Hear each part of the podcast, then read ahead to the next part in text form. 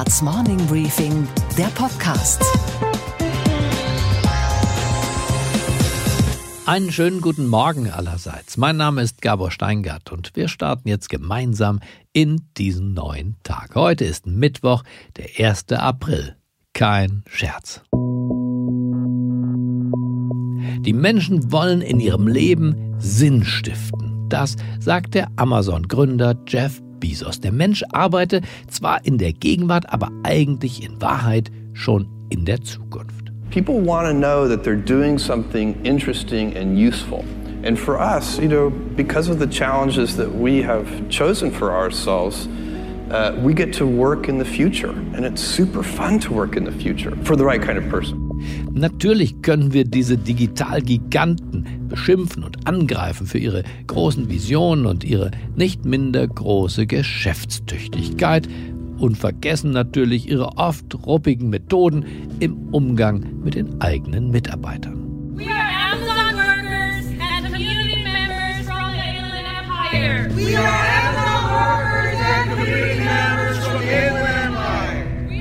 Aber vielleicht können wir Firmen wie Amazon in diesen Tagen auch mal bewundern. Denn überall sind die Schotten dicht, bei uns in Amerika und weltweit bei Amazon aber eben nicht. Für viele Hersteller, die Hersteller von Bekleidung, von Büchern, von elektronischem Gerät aller Art, ist das der letzte, der einzige Zugang zur Welt, der geblieben ist. Viele Menschen, insbesondere ältere Menschen, Menschen auch in ländlichen Gegenden sind abgeschnitten von der wahren Wunderwelt der Hauptstädte und sind dankbar für den Lieferservice, der präzise wie ein Uhrwerk funktioniert. Wenn es irgendwo in diesen Tagen Atemschutzmasken gibt, dann bei Amazon. Amazon liefert.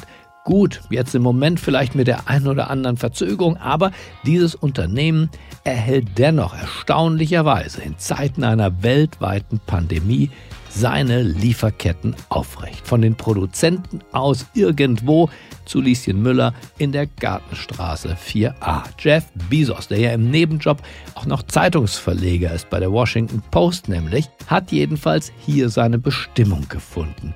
Deshalb rät er ja auch jüngeren Menschen, in sich hineinzuhorchen und auf diese Bestimmung, er nennt es Calling, zu hören. And when you find your passion, it's a fantastic gift for you because it gives you direction, it gives you purpose. Uh, you could have a job, or you can have a career, or you can have a calling. And the best thing is to have a calling. And if you find your passion, you'll have that, and all your work won't feel like work to you. Amazon ist also das Unternehmen der Stunde. Und wenn eines ärgerlich ist an diesem Online-Versandkonzern, dann doch vor allem die Tatsache, dass das keinem von uns eingefallen ist. Denn hier wächst ja in der Tat ein Gigant heran, der den deutschen Einzelhandel bedroht.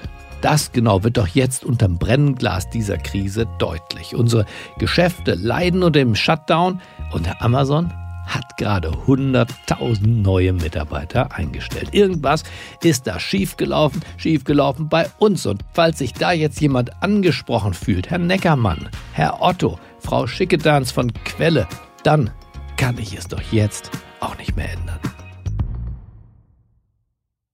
Unsere weiteren Themen heute. Im deutschen Mittelstand herrscht Alarmstimmung. Wie dramatisch Corona hier wirkt, dazu gleich Reinhold von Ebenborle, der Präsident der Familienunternehmer. Also bei 20 Prozent der Unternehmer, die wir befragt haben, reicht die Liquidität noch ein Jahr. Und wir leuchten auch in die Nischen des Familienunternehmertums. Wir schauen vorbei heute Morgen bei dem Schausteller Albert Ritter. Er ist Präsident des Schaustellerverbandes, also organisiert Losbuden, Achterbahnen und die wilde Maus. Er berichtet, wie schwer seine Zunft trifft, wo die doch gerade jetzt eine besondere Rolle spielen könnte für groß und für klein. Es gibt ja dieses neue Wort äh, systemrelevant. Auch wir Schausteller sind systemrelevant, weil äh, der Mensch muss auch lachen. Wir sind das größte Antidepressiva im Lande und von daher wäre es wichtig, wenn es wieder vertretbar ist, dass die Kirmessen so schnell wie möglich Volksfeste und Weihnachtsmärkte öffnen. Außerdem blicken wir nach Paris, das wie aus der Zeit gefallen wirkt. Und wir freuen uns über ein musikalisches Großgeschenk aus Montreux am Genfer See, das uns soeben überreicht wurde. Das Coronavirus hält die Gesellschaft im Würgegriff. Die Welt steht still für einen guten Zweck, um die Infektionskurve zu senken. Wir alle wissen mittlerweile Bescheid. Nur leider geht dem Mittelstand bei dieser Übung die Puste aus. Viele Familienbetriebe in Deutschland erleben ihre schwerste Phase seit dem Zweiten Weltkrieg.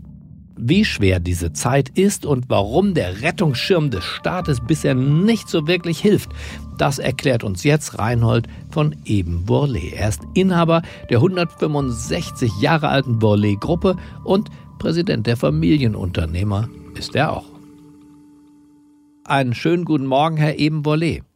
Ja, guten Morgen, Herr Steingart. In diesen Tagen muss man mit einem Unternehmer wie Ihnen ja tatsächlich äh, zunächst mal sprechen. Wie geht es Ihnen, auch persönlich? Ah, nach zwölf Tagen Quarantäne bin ich jetzt frohen Mutes wieder an meinen Arbeitsplatz zurückgekehrt und freue mich, dass mein Unternehmen immer noch einigermaßen läuft. Wir machen ja Rohstoffe für Nahrungsmittelindustrie und auch für chemische Hersteller und äh, da sind die Wirtschaftsketten noch am Laufen. Das heißt, Ihr Unternehmen, das ja 165 Jahre alt ist, wie ich gelernt habe, funktioniert noch und ist von dieser Abschließung der Volkswirtschaft nicht betroffen? Bisher nein, aber wir machen uns natürlich Sorgen, was passiert, wenn unsere Kunden auf einmal nicht mehr ihre Rechnungen zeitgemäß bezahlen, einfach weil ihnen die Liquidität fehlt. Deshalb bemühen wir uns derzeit auch um eine Ausweitung unserer Kreditlinie im vertretbaren Ausmaß, um sicher zu sein, dass wir auch eine äh, länger dauernde Krise gut und sicher mit mit unseren Mitarbeitern überstehen können. Wir haben natürlich auch Sicherungsmaßnahmen ergriffen. In einem meiner Unternehmungen habe ich Kurzarbeit mit dem Betriebsrat vereinbart, aber die Mitarbeiter ziehen alle mit. Der Motivationsgrad ist sehr hoch und deshalb bin ich sehr optimistisch, dass wir gut durch diese Krise kommen werden. Gleichzeitig sind Sie ja der Präsident des Verbandes der Familienunternehmer, vertreten also, wenn man so will, das Rückgrat oder die Substanz, die ökonomische Substanz dieses Landes, die ja aus den vielen Familienunternehmerinnen und Familienunternehmern besteht. Sie haben eine Umfrage gestartet und auch nach dem intimsten dieser Unternehmen gefragt, nämlich nach den Cash-Positionen. Sagen Sie uns nichts als die Wahrheit. Wie lange reicht die Liquidität der deutschen Familienunternehmer in dieser Krise? Also bei 20 Prozent der Unternehmer, die wir befragt haben, reicht die Liquidität noch ein Jahr. Für fünf Prozent ist aber in zwei Wochen das Ende gesetzt und bei 28 Prozent nach acht Wochen. Also wenn man das zusammenzählt, ist ein Drittel der Unternehmen, wenn sie nicht an Geld kommen und auch ihre Mitarbeiter natürlich, in acht Wochen zahlungsunfähig. Und äh, das führt natürlich dazu, dass auch alle anderen zwei Drittel der Unternehmen dann in Schwierigkeiten kommen, weil das sind ja auch Zulieferer und Dienstleister der noch liquiden Unternehmen. Und dann kommt die ganze Wirtschaft ins Trudeln. Das ist unsere große Sorge. Deswegen hat ja die Bundesregierung, der Bundesfinanzminister, diese wahnsinnig großen Rettungsschirme aufgespannt, fordert die Banken auf, jetzt nur ja nicht bürokratisch zu werden. Die Frage an Sie ist, funktioniert das Ganze? Fließt das Geld? Also was wir momentan beobachten und auch hören von aus unserem Mitgliederkreis, und wir sind in täglichen Kontakt und kriegen viele hundert Mails und Hilferufe jeden Tag, äh, muss ich sagen, es scheint nicht zu funktionieren, weil die Bonitätsprüfungen der Banken nach denselben Kriterien durchgeführt werden müssen, wie das vorher schon der Fall gewesen ist. Und wenn jemand vorher schon keinen Kredit gekriegt hat, dann wird sich die Bank schwer tun, ihnen heute einen Kredit zu geben, selbst wenn bis zu 90 Prozent Ausfallgarantien des Bundes gegeben werden, weil die Banken sich immer noch gegenüber ihren äh, Anteilseignern und auch gegenüber den europäischen Institutionen rechtfertigen müssen, wenn sie bei schlechter Bonität Kredite vergeben, selbst wenn ihr Eigenrisiko noch relativ gering ist. Die Banken sind da in einer relativen Zwickmühle, aus der man sie eigentlich nur befreien kann, indem der Bund eine 100 Prozent Garantie für einen Zeitraum von, sagen wir, drei Monate gibt, bis die Unternehmen Gelegenheit haben, in äh, Direktverhandlungen Verhandlungen mit den Banken, ihre Kreditlinien zu erweitern und zu erträglichen Zinssätzen sozusagen neue Kredite zu erhalten. Das kann teuer werden, Herr Ebenwolle. Das kann, das kann ein sehr teurer Vorschlag werden, auch wenn er natürlich schnell hilft. Wenn ich jetzt Finanzminister wäre, würde ich Sie fragen, lieber Familienunternehmerpräsident, und wenn die Sache in die Hose geht, die Firmen haben wir gerettet zwar, aber die Staatskasse ist leer, würden Sie bei einer Steuererhöhung der Besserverdiener dann auch mitziehen danach? Das ist ein wirtschaftliches Problem und äh, eine Steuererhöhung wird wahrscheinlich ohnehin kommen danach. Ich fürchte für alle, weil die Besserverdienenden verdienen gar nicht so viel Geld, dass sie die Schäden, die jetzt entstehen, ohne weiteres abdecken können. Oder äh, wir haben keine äh, Besserverdienenden mehr in Deutschland, weil die alle weg sind. Also deshalb müssen wir das gemeinschaftlich schultern. Und ich denke, wenn der Finanzminister jetzt keinen Weg findet, und ich beneide ihn nicht um diese Rolle, er trägt sicherlich schwer daran, schnell Gelder in die Unternehmen zu bringen, zumindest in die 30 Prozent oder 35 Prozent, die jetzt um Kredite bangen, weil sie sonst in zwei Monaten Konkurs anmelden müssen, dann fällt unser gesamtes äh, Wirtschaftssystem in sich zusammen. Es ist eine Frage der Geschwindigkeit, es ist eine Frage des Timings und es ist auch natürlich eine Frage der Dauer, wie lange diese Shutdown noch dauert, das wissen wir alle nicht.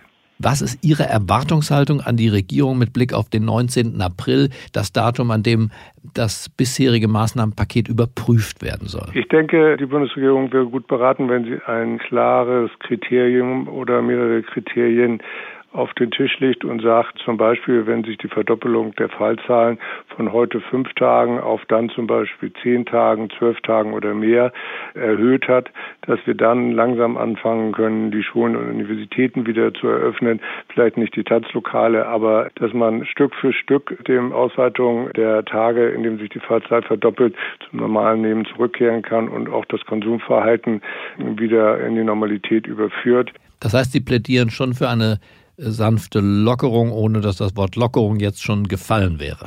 Ich plädiere für eine klare Szenario, unter welchen Bedingungen eine Lockerung angestrebt werden kann damit Sie auch kontrolliert hochfahren können, weil viele der Geschäfte, Sie sprachen ja von Ihrem eigenen, den Lieferketten rund um die Welt, viele Geschäfte brauchen ja eine gewisse Vorwarnzeit, die kann man nicht per Knopfdruck einfach hochfahren. Genau, die Textilgeschäfte müssen ihre Kleidung wieder einsortieren, die ähm, Fabriken müssen sich mit Rohstoffen eindecken, die Mitarbeiter müssen aus der Kurzarbeiterzeit geholt werden und noch viele andere Dinge sind zu regeln und so ein Geschäft aufzumachen von äh, mit einer, nach einer Stillstandszeit von mehreren Wochen setzt schon einige Erfahrungen und auch einige Vorbereitungen voraus. Und da wäre ganz gut, wenn man eben eine relativ lange Vorwarnzeit von der Regierung bekommen könnte. Das würde uns sehr helfen. Also Sie sind nicht der Meinung, dass wir das Wort Ordnungspolitik aus dem Lexikon der wirtschaftsökonomischen Worte streichen sollten? Ich bin der festen Überzeugung, dass die Ordnungspolitik noch eine Blüte vor sich haben wird, insbesondere nach den Geschehnissen, die wir jetzt gerade erlebt haben und dass dieses Wort Wirtschaft auch eine ganz neue Bedeutung in der öffentlichen Wahrnehmung gewonnen hat in den letzten 14 Tagen, als das vorher der Fall gewesen war, auch in der Politik. Insofern bin ich den Politikern an dieser Stelle sehr dankbar für alles, was sie bisher für uns, die Wirtschaft und auch die Bürger getan haben. Unsere Krankenhäuser und alle, die in der Pflege beschäftigt beschäftigt sind, leisten einen hervorragenden Job. Aber auch in den Firmen gehen die Leute jeden Tag zur Arbeit und produzieren weiter, weil sie wissen, dass sie einen Versorgungsauftrag haben.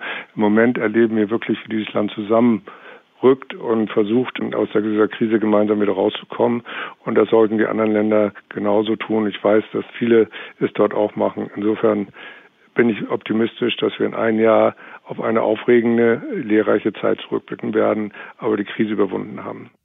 Ja, vielen Dank, Herr Imbolé, für die zuversichtlichen Worte. Ich wünsche Ihnen, Ihrer Firma, aber auch Ihren Mitgliedsunternehmen, den Unternehmern und Unternehmerinnen, die da in der Tat im Moment ja wirklich schwierige Wochen äh, durchleben, alles erdenklich Gute.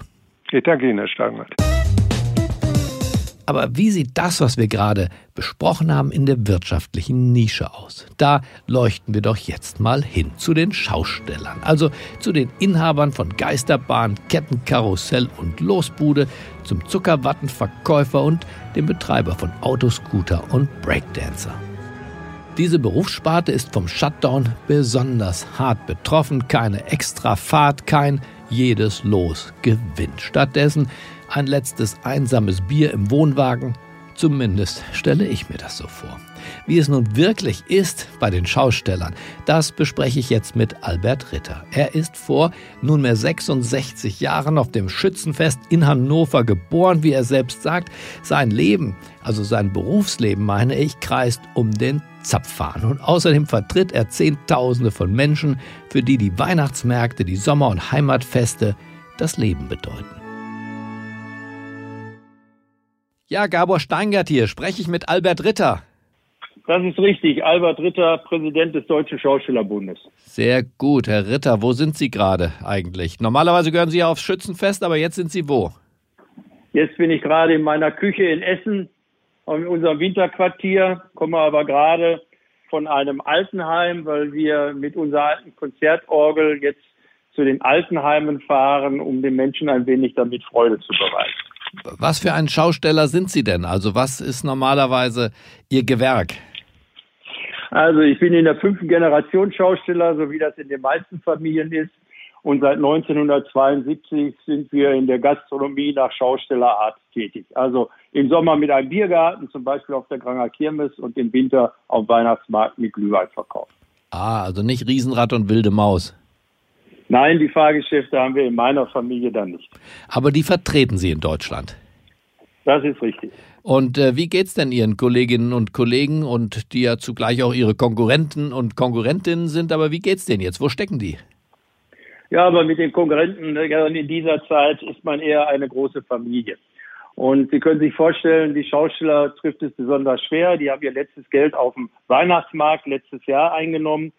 Man hat sich im Winter auf die neue Saison vorbereitet. Die Karussells wurden renoviert. Es wurde TÜV gemacht. Auch das kostet Geld.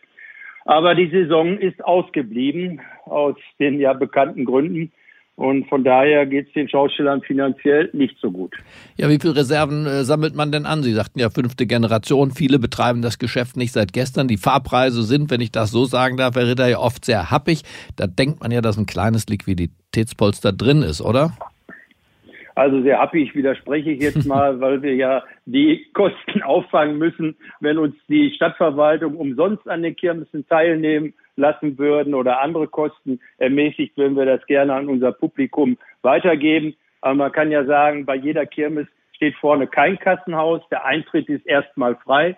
Man kann über den kompletten Kirmesplatz gehen, tatsächlich auch ohne einen äh, Cent auszugeben und einfach so Spaß haben. Aber das nur am Rande. Ja. Und äh, das ist sehr unterschiedlich strukturiert. Wir haben natürlich Solo-Unternehmen mit Familienanschluss. Da geht es im Moment tatsächlich in die Grundsicherung hinein. Wir haben mittelständische und große Unternehmen, die dann tatsächlich darüber nachdenken müssen, diese Kredite der KfW-Banken in Anspruch zu nehmen. Und da ist es dann sehr wichtig, dass es wirklich auch liberal gehandhabt wird. Es gibt ja dieses neue Wort äh, systemrelevant. Auch ja. wir Schauspieler sind systemrelevant, weil äh, der Mensch muss auch lachen und muss Freude haben. Und das war immer unsere Aufgabe, auch nach schweren Zeiten den Menschen wieder Freude zu geben, gerade den Kindern das Lachen wieder zu vermitteln. Wir sind das größte Antidepressiva im Lande und von daher wäre es wichtig, wenn es wieder vertretbar ist, dass die Kirmessen so schnell wie möglich Volksfeste und Weihnachtsmärkte öffnen. Sehr schön gesagt, das leuchtet mir sofort ein, Herr Ritter. Wie vertreiben Sie sich denn die, die Zeit dazwischen? Viele Ihrer Leute sitzen ja wahrscheinlich nicht in Wohnungen und gar Villen, sondern im Wohnwagen, oder? Das ist in der Tat so. Es gibt auch noch einige, die klassisch dann natürlich so einen Schaustellertypischen größeren Wohnwagen haben, wo sie ganzjährig dann eben wohnen. Die meisten haben aber auch Grundstücke, Häuser und äh, wirklich dann Wohnungen auch. Und wir Schausteller sind nicht zum Rumsitzen geboren. Uns äh, kribbelt es ja, wenn die Sonne kommt und normalerweise die Frühjahrssaison beginnt. So haben wir uns etwas einfallen lassen. Wir bieten in den Regionen unsere Hilfe an. Mhm. Wir haben so eine Aktion, die nennt sich äh, Hand in Hand, Schausteller helfen im ganzen Land. Und das sind unterschiedlichste Dinge. Die Dortmunder Schausteller fahren mit ihren Lieferwagen für die Tafel die ganzen Dinge aus an die Bedürftigsten, weil ja die freiwilligen Helfer der Tafel meist ältere Herrschaften sind. In Augsburg hat ein Kollege mit seinem Kranwagen die, äh, die sofort äh, Teststation für Corona mit aufgebaut. Wir geben Toilettenwagen für so etwas her, Bauzäune etc. Oder wenn irgendwo eine Verpflegungsstation gebraucht wird, dann stellen wir da einfach ruckzuck einen Imbisswagen hin. Also das macht uns dann als Schausteller wieder Freude, weil wir sagen ja immer, wer nur wer selber Freude im Herzen hat, kann auch anderen Freude geben. Und das ist ja unser Begehr als Schausteller. Na, Herr Ritter, dann wünsche ich Ihnen und Ihren Kollegen, vielleicht aber auch uns allen in der Tat, dass Sie nicht allzu lange stillgelegt sind. Ähm, die, die Frühlingsfeste sind gelaufen wahrscheinlich bis dahin, aber im Herbst. So. Im Herbst könnte doch sein, dass wir uns dann alle bei Ihnen wieder treffen. Sehr gerne, herzlichste Einladung und ich halte das mal so wie der brave Soldat Schweg, ja. der ja seinem Kumpel im Schützengraben gesagt hat, halb sechs nach dem Krieg treffen wir uns auf dem Wein Und ich sage jetzt halb sechs nach Corona treffen wir uns alle auf den Volksfesten in Deutschland. Perfekt, Herr Ritter. Prost sage ich schon mal im Voraus. Ich bedanke mich für die Information. Ich wünsche Ihnen alles erdenklich Gute. Herzlichen Dank und einen schönen Tag noch für Sie. Bei allen Einschränkungen, Unsicherheiten und auch Unwägbarkeiten, die uns ja das Leben gerade in diesen Tagen schwer machen, dürfen wir die Zuversicht nicht aus dem Auge verlieren. Genau das will ich zusammen mit wechselnden Gastgebern und Gastgebern jeden Abend und damit auch mit Ihnen zelebrieren. Immer gegen 21 Uhr veröffentlichen wir ein neues The Pioneer Original der achte Tag und wir wollen nichts Geringeres als Deutschland neu denken und falls uns das nicht gelingt, wollen wir es zumindest versucht haben. Lassen Sie uns gemeinsam Ideen und Visionen entwickeln, wie es nach der Krise für unser Land weitergehen kann, weitergehen muss und was wir auf gar keinen Fall fortsetzen sollten. Gestern Abend war die Rechtsanwältin und Frauenrechtlerin Seran Atesh unsere Gastgeberin. Als Gründerin einer liberalen Moschee, in der nämlich Männer und Frauen zusammen beten und Frauen auch predigen dürfen, weiß sie genau, wie progressives Denken funktioniert. Sie ist stolz auf unsere liberale Kultur in Deutschland und findet, wir sollten für andere gerade jetzt der Leuchtturm sein. Ich sehe gerade Deutschland darin äh, zu beweisen, dass Deutschland eben nicht dieses arrogante Land ist, das nur eigene Interessen vertritt und dass äh, wir nicht gelenkt sind von Politikern und Politikerinnen, die nur Eigeninteressen verfolgen, sondern Deutschland beweist gerade, dass die Werte, die hier in Deutschland gewachsen sind in den letzten 70 Jahren, dass das Werte einer Solidargemeinschaft sind, eines demokratischen Rechtsstaats. Und wir können darauf stolz sein und als Leuchtturm und Vorbild für andere Länder vorausgehen. Diesen Podcast, der achte Tag Deutschland neu denken, gibt es überall da, wo es gute Podcasts gibt. Also unter mediapioneer.com zum Beispiel, in der Steingart Morning Briefing App, aber auch bei dieser Spotify und Apple. Und was war heute Nacht an der Wall Street los?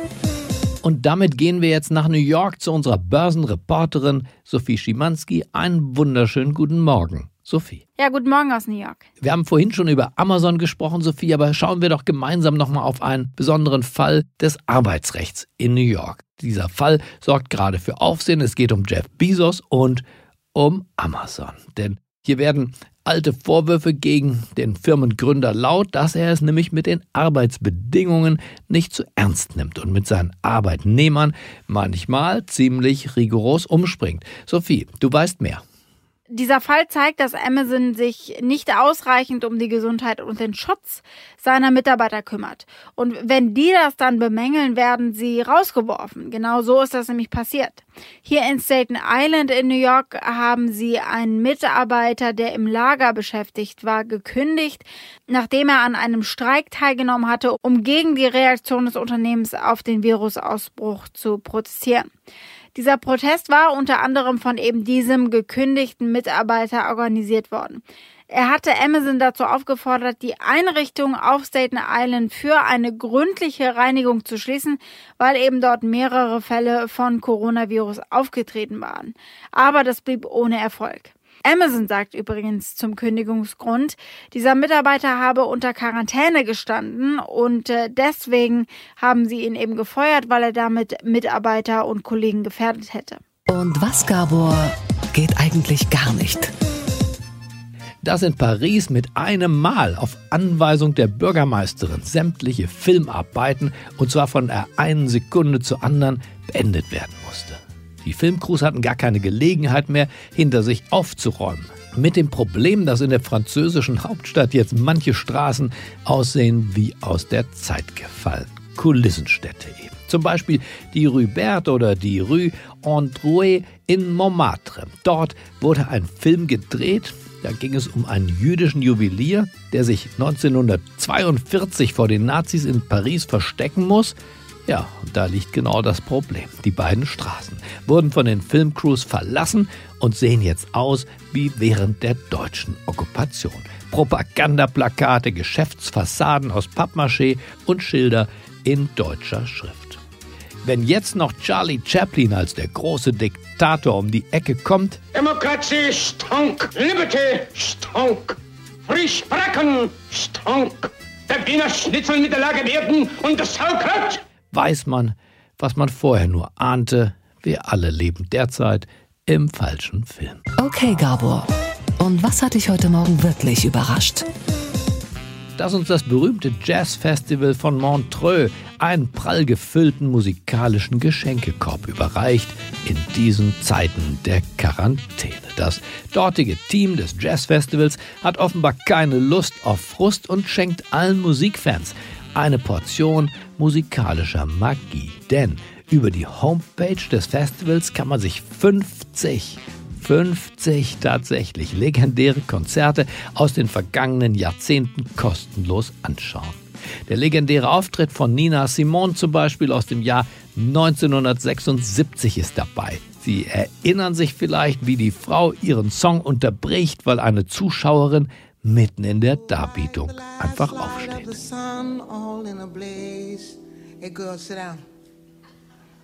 Sit down. Wir hören und erinnern den unsterblichen Ray Charles.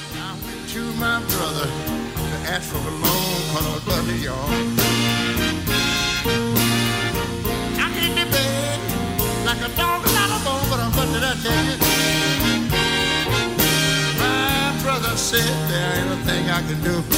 My wife and my kids all down in the floor. I was just thinking about calling on gonna put myself.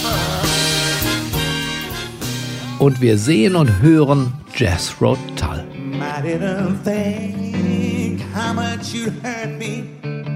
Yeah, there's something that I laugh about. When hanging up good times, baby, and let the bad times out.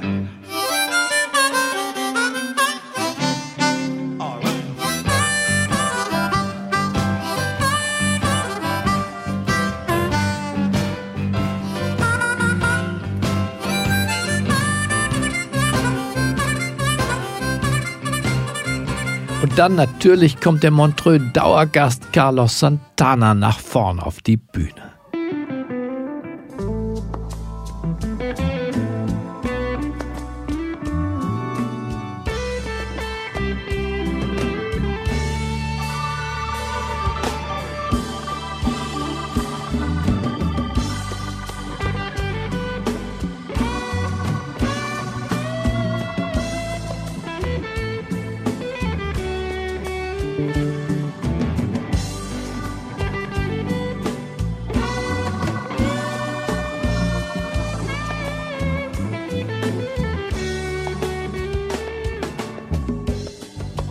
Ich wünsche Ihnen einen guten, einen beschwingten Start in diesen neuen Tag. Bleiben Sie mir gewogen. Es grüßt Sie auf das Herzlichste. Ihr Gabor Steingart.